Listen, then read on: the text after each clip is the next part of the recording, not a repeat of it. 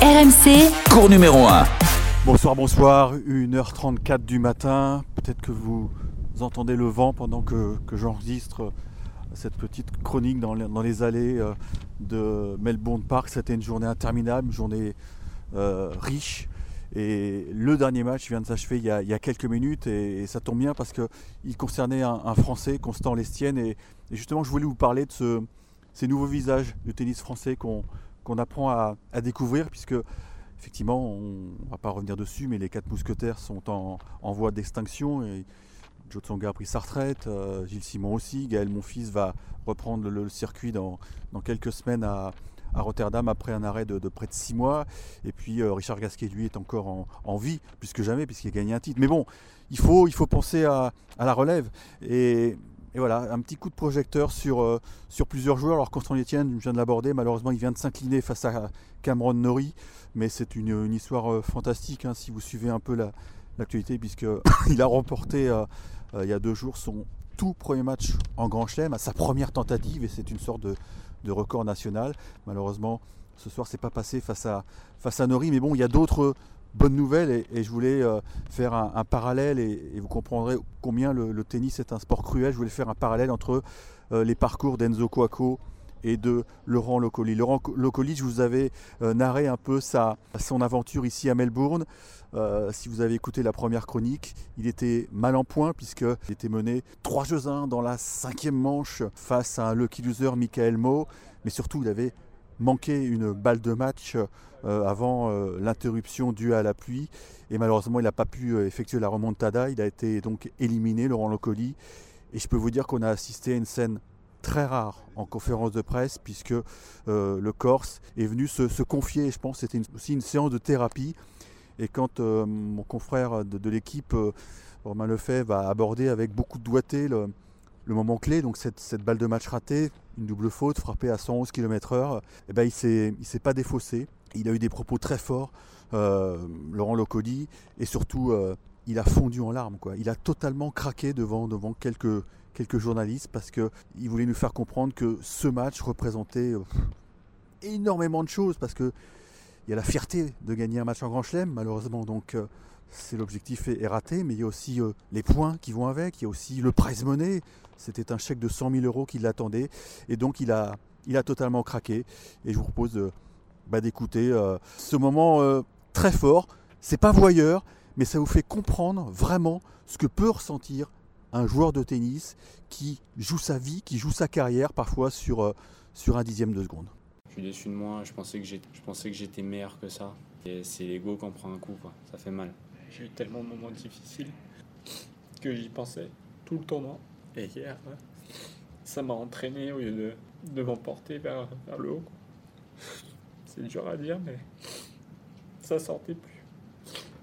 C'est qu'un premier tour de Grand j'en aurais d'autres, mais, mais ça fait mal parce que, parce que l'histoire a été belle et j'avais envie de continuer. J'ai, j'ai été poussé par tellement de gens, tellement de gens qui, qui croient en moi, en, en ce que je peux faire et les décevoir comme ça, ça met. Ça met un coup. Voilà, je pense que on a tous envie de verser une petite larme et de, le prendre dans nos bras, euh, Laurent Locoli. Alors, destin parallèle, celui de Enzo. Alors lui, pareil, euh, il sortait des qualifs, trois victoires en, en et puis euh, il est rentré sur le cours euh, seulement à 20 heures. Temps interminable pour euh, Enzo Cuoco, euh, qui a euh, finalement réussi un, un match euh, parfait, parfaitement géré face au Bolivien Hugo Delien, victoire en 3-7. Donc euh, pour lui, c'est tout bénef. Et en plus, à la sortie du cours, mais il s'en doutait un peu, eh bien, il a découvert euh, la programmation de jeudi et il va avoir la chance, l'honneur et le privilège de fouler la Rod Laver Arena puisqu'il sera opposé donc à, à 19h en, heure australienne, donc à, 9h demain matin, enfin mercredi, jeudi matin pour vous, euh, à Novak Djokovic. Donc c'est un moment fort pour un, joueur qui est, qui est pas très connu, qui fait son, petit bonhomme de chemin, qui a connu euh, une grosse blessure euh, il y a quelques années. On lui avait dit écoute, ta carrière est terminée. et puis il traînait aussi l'image peut-être de, de dilettante parce que c'est un garçon qui est né à l'île Maurice. Et d'ailleurs, il, il a son papa qui travaille là-bas, qui- qu'il voit euh, régulièrement en fin d'année. C'est toujours à l'île Maurice qu'il effectue sa préparation euh, euh, foncière. Donc c'est un garçon qui est, très attachant. et qui, voit ses efforts récompensés parce que lui aussi, bah, un peu comme Laurent Locoli, il avait vécu une, terrible désillusion à, l'US Open au premier tour donc l'an dernier en étant battu par euh, Borna. Alors je crois qu'il avait servi pour le match. Donc, vous voyez, parfois ça se joue à des détails et l'expérience de Enzo Coco, peut-être qu'elle va inspirer euh, Laurent Locoli, même si là, au moment où on se parle, il, est inconsolable, le Corse, et on espère que certains patrons de tournoi vont avoir une petite pensée pour lui, parce que c'est un garçon qui est méritant, hein, je vous l'avais dit, il avait failli arrêter le tennis parce que eh ben, il n'arrivait plus à en vivre, hein. le Covid aussi avait, avait euh, causé de, de gros dégâts sur le plan mental. Donc, euh, euh, si jamais euh, Jean-François Cojol écoute ce, petit podcast, je pense qu'une petite invitation dans, les qualifs de l'Open 13, ça ferait le plus grand bien à Laurent Le Colis. Donc voilà, ça ce sont deux destins parallèles. Et puis, même si Manarino est un garçon plus installé, je voudrais quand même passer un petit coup de, un petit coup de chapeau à Adrien Manarino qui s'est sorti des griffes de John Isner, Manarino qui qui nous a expliqué une fois de plus, mais ça vous n'êtes pas surpris si vous suivez le, milieu, que bah il n'a pas d'équipementier. Et donc ben, il commande sur internet ses tenues. Et bah, son raisonnement il est, il est, très simple. Il dit je préfère euh, évoluer dans des tenues qui me plaisent plutôt que bah, de recevoir euh, une dotation et aussi un petit chèque qu'il évalue lui-même à, à 40 000 euros euh, sur une saison plutôt que de jouer avec des, fringues en gros qui ne lui pèsent pas. Donc euh, au prochain tour, il affrontera Alex Dominor, l'Australien.